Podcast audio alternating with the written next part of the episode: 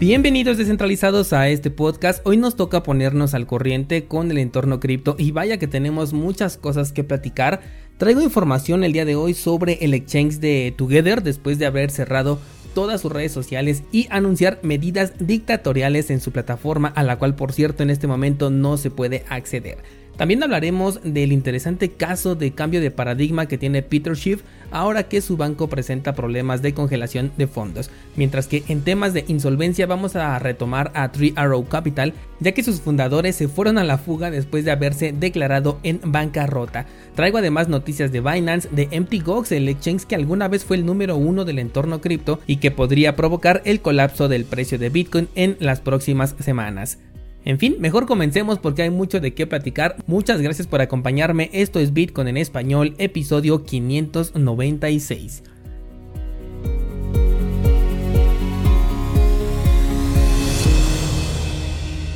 El precio de Bitcoin en este momento tanto cerró como abrió por debajo de nuestro nivel de soporte que tenemos en los 20.000. Bueno, más bien dijimos que era el nivel psicológico porque el de soporte lo íbamos a bajar ya aquí a los 18.800 o prácticamente a los 19. Así que la apertura y cierre fueron por debajo del nivel eh, psicológico de los 20.000 y lo interesante se encuentra en el marco temporal de una semana, en donde tenemos ya la cuarta vela que ha cerrado por debajo de la media móvil de 200 periodos. Esto quiere decir que todavía seguimos en una tendencia bajista con respecto al análisis que hace la mayoría de las personas que utiliza esta media móvil de 200 periodos. Esto significa que todavía el precio tiene oportunidad de buscar un nuevo mínimo, ya sabes que tenemos por ahí el nivel de los 14.000 en mente y por el momento no tenemos ningún indicio de un cambio de tendencia, lo cual ocurriría si el precio superara el nivel de los 22.000, yo le pondría el nivel de los 23.000 si realmente confirmara el precio por encima, pues ya estaríamos hablando de un posible cambio de tendencia, aunque como sabes yo manejo más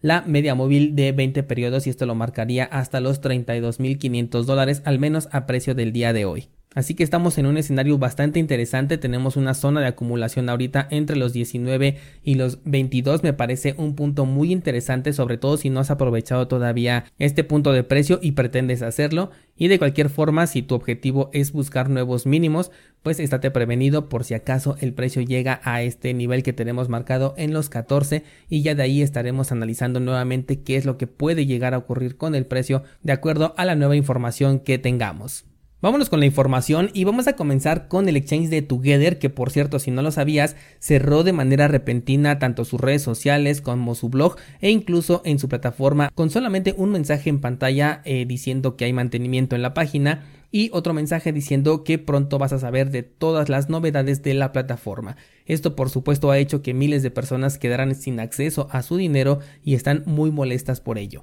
De hecho, la Asociación de Usuarios Financieros ha llamado a este evento como un corralito y como también dicen tener exposición directa a lo que está ocurriendo con Together, quieren emprender acciones judiciales, por lo que invitan a los afectados a escribir un correo electrónico para que puedan exponer su caso y hacer una especie de recaudación de firmas o de peticiones para incrementar la relevancia de este caso.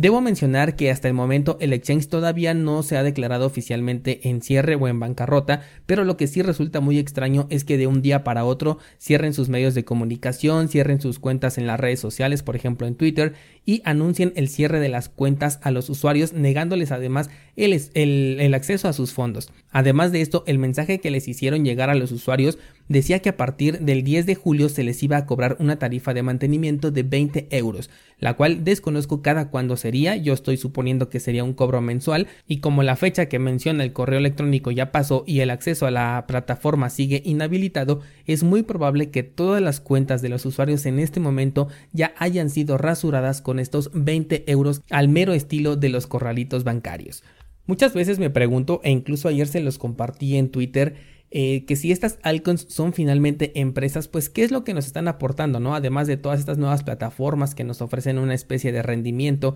a cambio de entregarles nuestro dinero, ¿qué es lo que le ofrece realmente a este sector cripto si finalmente tienen las mismas desventajas de lo que se suponía que estábamos escapando al utilizar Bitcoin o con la llegada de Bitcoin? Y es que estas empresas no tienen los mismos objetivos que cripto ni mucho menos que Bitcoin. Solamente son startups sin demeritar, claro está, a la intención que hay por detrás de, de, las personas que decidieron emprender este proyecto, pero que finalmente lo único que ofrecen realmente útil es el acceso fácil a las criptomonedas a través de dinero fiat. Pero fuera de ello, los riesgos a aceptar son muchísimo más grandes que los posibles beneficios que te pueden ofrecer. En episodios pasados, por ejemplo, te he platicado de este tipo de empresas o incluso casos como las DeFi en donde supuestamente los usuarios dejan allí su dinero porque consideran que lo están invirtiendo y están haciendo crecer su dinero con ello. Pero lamentablemente en muchos casos terminan de esta manera o con una empresa cerrada o bien con una DeFi hackeada, pero en ambos casos con pérdidas de dinero que es irrecuperable para el usuario final. Es por ello que cuando comencé a ver este tipo de servicios me llamaron muy poco la atención y he mantenido el mensaje a lo largo de por lo menos yo creo que un par de años de que la balanza de riesgo-beneficio está inclinada en tu contra si utilizas cualquiera de estos servicios. Esperemos que se pueda resolver este problema que no es el primero que le sucede a este exchange. Recordemos que ya eh, había sido víctima de un hackeo hace un tiempo y tomando la salida fácil querían pagarle a los afectados con su propio token, el cual crearon de la nada y no tiene ninguna utilidad. Pasemos ahora a un caso bastante curioso de cambio de paradigma y es que una de las personas que tengo, por así decirlo, vetadas en este podcast es Peter Schiff. Y es que cada vez que veo notas al respecto, las leo, pero muy pocas veces las menciono en este, en este espacio, porque no hay mucho relevante que decir, sobre todo cuando su mensaje siempre es crítico, sin una base sólida hacia Bitcoin y su uso, diciendo que no tiene ningún valor ni tampoco uso real. Bueno, pero hoy es diferente porque este personaje se ha visto envuelto en un problema con respecto a su banco, el cual está en Puerto Rico y se lo han cerrado por temas de insolvencia y falta de cumplimiento y controles internos. Esto ha dejado a miles de personas afectadas y es lo que dice Peter que le está preocupando más que nada al grado de estar buscando en este momento un posible comprador para que se quede con el banco y le pueda dar respuesta a todas las personas afectadas. Peter se defiende de las acusaciones calificándolas como falsas puesto que tiene suficiente solvencia de dinero y argumenta que en realidad se trata de un ataque consecuencia de las críticas que ha hecho al exceso de impuestos gubernamentales. Sea cual sea el caso, el tema que yo quiero abordar en este episodio es que se le preguntó a este personaje a través de Twitter si vendería su banco a cambio de Bitcoin, a lo que para sorpresa de todos los que hemos leído o escuchado sus declaraciones al respecto, dijo que sí, que lo vendería por cualquier cosa con tal de proteger a sus clientes. A mí lo que me parece muy interesante es este cambio de paradigma de un personaje que dijo durante mucho tiempo que Bitcoin no tenía ningún valor intrínseco y que jamás podría ser comparado con el oro. Pero ante un evento como el que atraviesa en este momento las cosas cambian y parece ser que ahora entiende el beneficio que tiene tener Bitcoin y por qué es importante mantener la custodia de tu dinero sin depender de un tercero. No espero que ahora se dedique a esto ni nada por el estilo, pero sí me parece muy interesante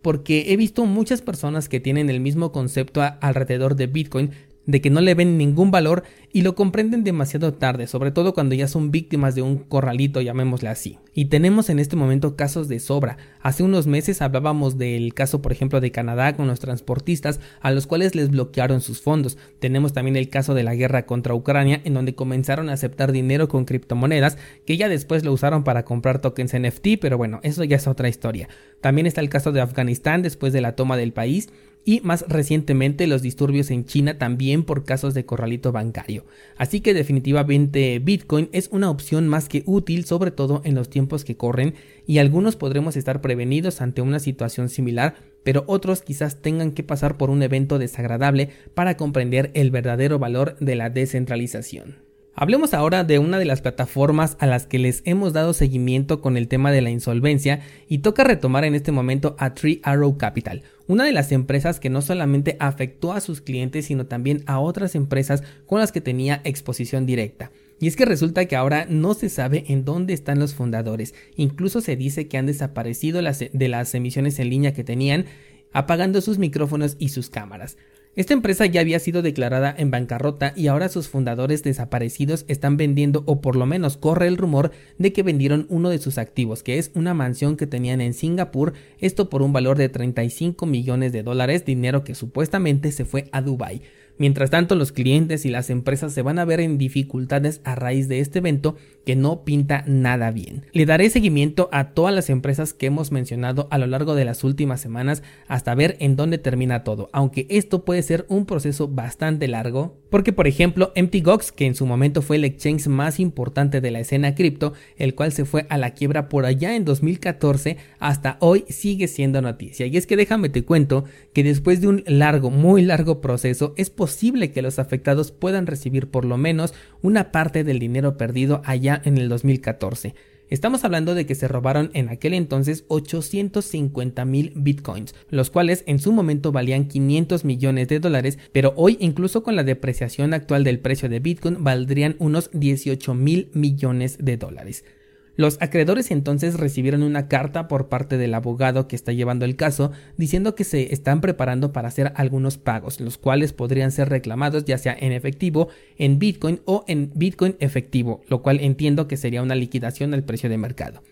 Te cuento esto porque se especula que si se entregan estos pagos, sobre todo aquellos que lo pidan directamente en Bitcoin, se espera que lo quieran vender, pues tomando en cuenta que esto ocurrió en el año 2014, el precio de Bitcoin en aquel entonces era apenas una fracción que podríamos incluso considerar como insignificante de lo que es el precio hoy en día, por lo que podrían obtener una ganancia descomunal. Claro, esto siempre que se respete la entrega en especie, es decir, que quien tenía un Bitcoin se le regrese en este momento un Bitcoin y no se liquide al valor de cuando ocurrió la pérdida con base en el precio en dólares. Es decir, que si se tenía un Bitcoin pero en aquel entonces rondaba los 500 dólares, eso significa que en este momento te regresen el equivalente a esos 500 dólares también en Bitcoin.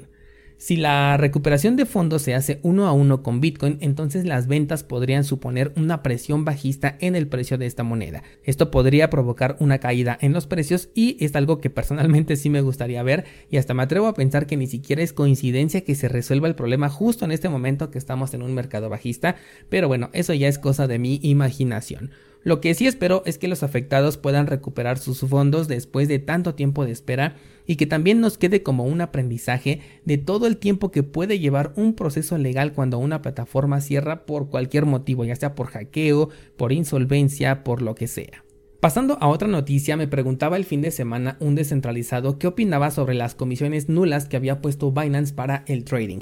Por si no lo sabes, en Binance se ofrecieron temporalmente transacciones con cero comisiones, a lo cual le siguió una encuesta por parte del CEO a sus seguidores en Twitter exponiendo los riesgos de seguir con esta medida y además preguntando si querían que continuara. La mayoría votó por un sí a pesar de las consecuencias. Mi opinión es más bien una pregunta, ¿a razón de qué lo están haciendo en Binance? Ya que esta empresa se ha caracterizado e incluso he destacado que no dan un paso en falso. El incentivar la entrada de dinero en un mercado bajista que en este momento tiene problemas de insolvencia por todos lados me genera mucha curiosidad. De nuevo, estoy solamente especulando, pero es que cuando algo simplemente no me gusta, pues prefiero no participar en ello. De esta manera puedo ver cómo evoluciona y simplemente mantenerme como un espectador. Además también dijo que como se presta a manipulaciones y aprovechamiento por parte de grandes capitales que también podrían ser ellos mismos, porque recuerda que al entregarle la custodia de tus fondos entonces Binance puede utilizarlos de la manera que mejor les convenga, esto significaría que necesitan reforzar los procesos de verificación para evitar posibles fraudes, con lo cual entonces aunque estas comisiones serían aparentemente gratis, estarías pagando esas comisiones con datos personales y más control sobre tu actividad cripto, porque nada sale gratis descentralizados y menos cuando estamos hablando de una empresa que se ha caracterizado por haber atacado a Bitcoin en el pasado, por congelar fondos de usuarios en diferentes países sin ofrecer solución alguna y también por evadir regulaciones en diferentes países operando como un fantasma, en donde difícilmente se podría reclamar en caso de una insolvencia, de un corralito, de un supuesto hackeo o de cualquier eventualidad con esta empresa, que recuerda que está bajo la regulación de China país donde en este momento existe un corralito bancario. En el grupo de Discord te compartí un par de noticias adicionales e incluso por ahí una pregunta que me gustaría que participaras en esta encuesta porque surgió a raíz de un debate que también se formó justamente en el grupo de Discord y que lo puedes ahí checar. Me parece uno de los temas más interesantes que incluso estoy pensando en abordarlo en un episodio monotemático, así que te invito a que pases por allá al grupo de Discord y también no olvides que tenemos nuestro pool de Cardano 7PL, puedes delegar tus tokens con nosotros y obtener recompensas una vez que firmemos un nuevo bloque. Te dejo el enlace en las notas de este programa y por cierto también en cursosbitcoin.com ya iniciamos con un nuevo curso, estamos abordando el tema de Tornado Cash. El día de hoy publico ya la tercera clase de este curso que no había tenido la oportunidad de contarte que ya habíamos iniciado con él, pero bueno, ya llevamos tres clases. Es un curso bastante interesante, así que si tienes suscripción a cursosbitcoin.com ya puedes comenzar a ver este contenido. Muchas gracias por acompañarme y hasta mañana.